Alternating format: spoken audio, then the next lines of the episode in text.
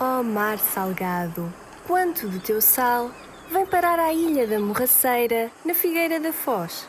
O sal é a paixão de António Azenha e é por isso que aos 73 anos António ainda é marnoto. Desde a idade de 13 anos fui para as Salinas, ali para lado dos armazéns.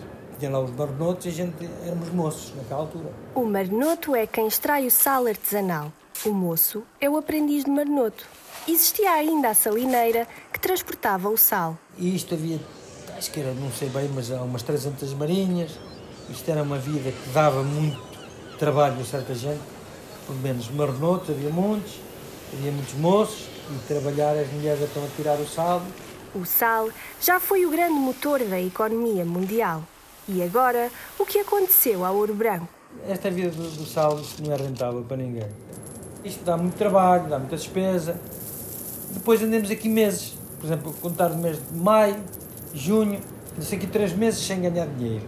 Mas se ainda consumimos sal, por que é que se vende menos? A saída do sal está muito fraca. Quando saía muito sal, porque era para a salga da azeitona e da, e da sardinha, gastava-se muito sal, agora não, agora as, há as arcas frigoríficas. A arte de explorar o sal era capaz de sustentar famílias. O gosto pelas salinas passava de pais para filhos, mas hoje já não é assim. Não, a, a mocidade nova não quer. Isto vai-se acabando os velhotes, têm ficado as salinas, têm ficado sempre e depois isso, sempre. O mercado expandiu e a concorrência do sal industrializado veio dar menos importância ao trabalho do marnoto. Isto tem tendência de acabar, porque ninguém quer vir aprender, esta vida. Isto não é preciso é na universidade, vá. É preciso um bocado é de gosto.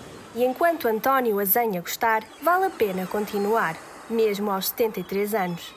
Até porque tudo vale a pena se a alma não é pequena.